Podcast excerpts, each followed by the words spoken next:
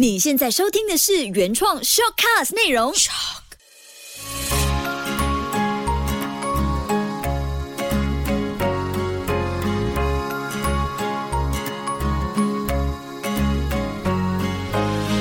秋月的育儿天地，嗨，你好，我是秋月。好几年前，我办过一些孩子的像是小小 DJ 培训班。那在招生期间呢，我印象非常深刻的一点就是，即便开班的时间已经安排在周末了，让家长们可以选择四个时间点，但是依然会有孩子的时间完全配合不到。原因就是他们的周末都塞满了各种各样的才艺班。当时我就找到机会和一些小朋友聊，关心他们周末的时间如何运用，才发现他们在上学以外的时间过得非常的充实，就像个大忙人。那你和爸爸妈妈有聊天吗？他很可爱的回答我：有，老师，我们在车上聊。嗯，像我自己家呢，小时候把周末定成是 Family Day，就是家庭日，因为平时都有各自的忙，周末就是为唯一一段可以全家人好好聚在一起的时间。我们真的是把孩子和自己都一起摆在了分秒必争、过得有点匆忙的时代。爸爸妈妈在为孩子好的这样的思维之下呢，往往就过于热衷帮孩子安排这个、安排那个，却忽略了孩子真正的需求。和负荷的容忍度，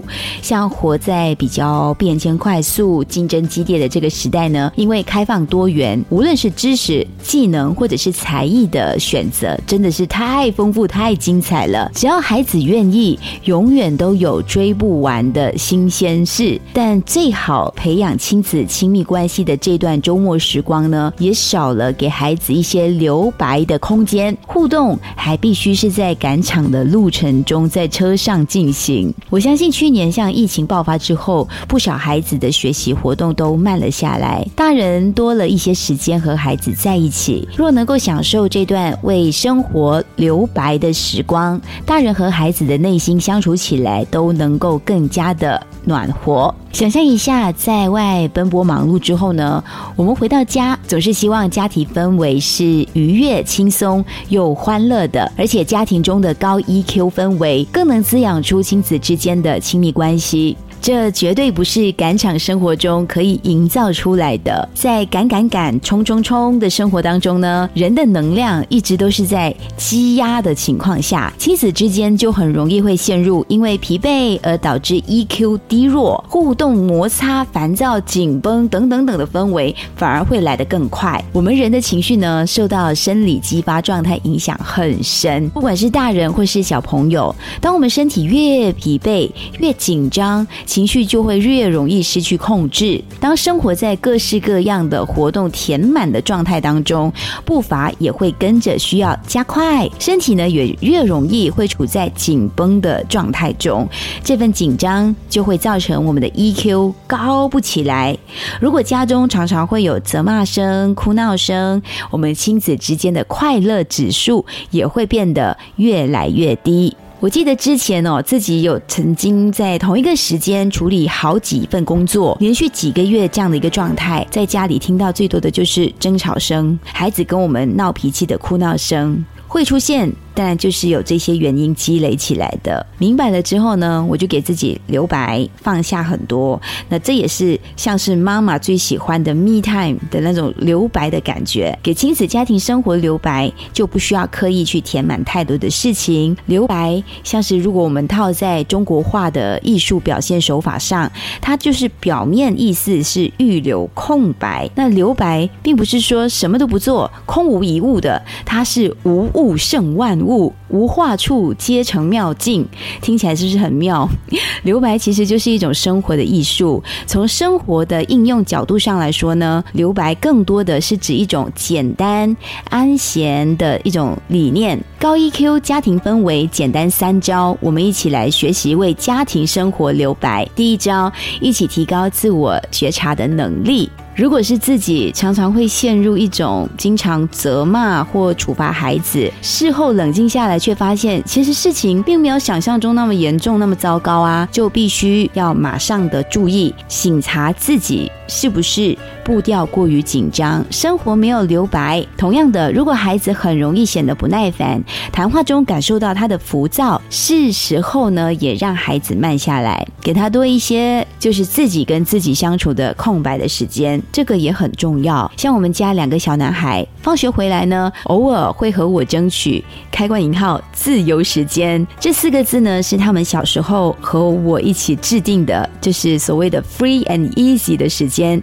他们想做什么自己喜欢的事情都可以，可能像是晚饭之后或者睡觉之前科比就会问我：“妈妈，我可以自由时间一下吗？”我一般呢看看时钟，哦，差不多时间还可以，我就会点头说 OK，没问题。然后再关心自由时间，哥哥你想干什么呢？他会说：“哦，我想画画。” OK，那可能十到十五分钟科比就会享受自己的这段自由时间，我们就从旁欣赏，但完全不去打断或打扰他。完成之后呢，你会发现小孩的情绪会变得更加的平稳，一家人的情绪是相互影响的。所以当哥哥高 EQ 时，弟弟也跟着高，而爸爸妈妈呢，也就不容易把自己的 EQ 走低。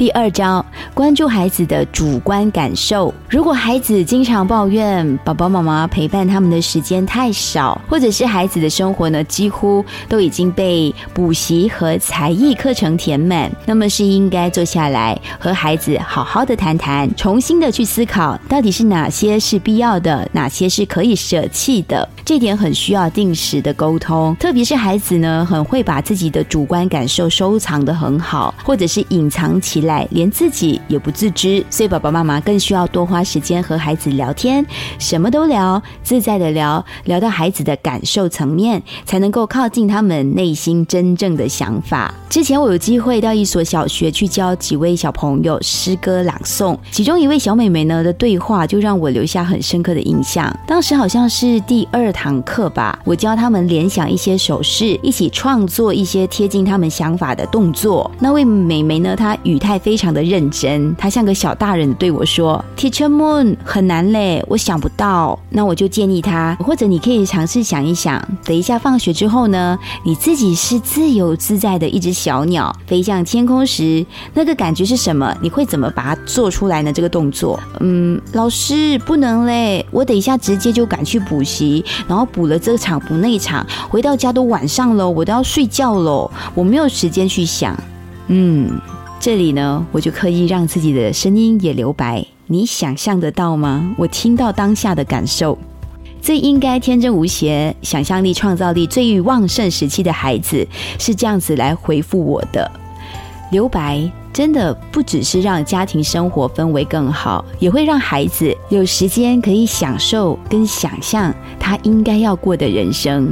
第三招，积极规划无压力互动的留白时光。无压力互动就是一种不会刻意想要知道什么答案，或者要考验孩子什么，或者是有目的性的去跟孩子对话，或者是做一些互动。为什么需要积极规划无压力互动留白时光呢？因为我们都太擅长安排好活动、安排好节目、安排这个、安排那个，偶尔和家人漫无目的的一起放空聊天，也是一种。种有益身心的亲子活动呢？那家人的关系紧密，需要时间和空间的滋养。无论是一起做什么，规划一个充满欢乐氛围、毫无压力的亲子互动时刻，就是家庭生活的最佳留白。很简单的，一起看个电影，一起看看书，闲聊，一起创作无主题的一些颜料上色，都是一种停下来、处在静心的状态哦。留白是一种处处可见的智。会一开始提到的中国话，或者是相声，像我们主持的时候，声音运用上也需要留白的艺术。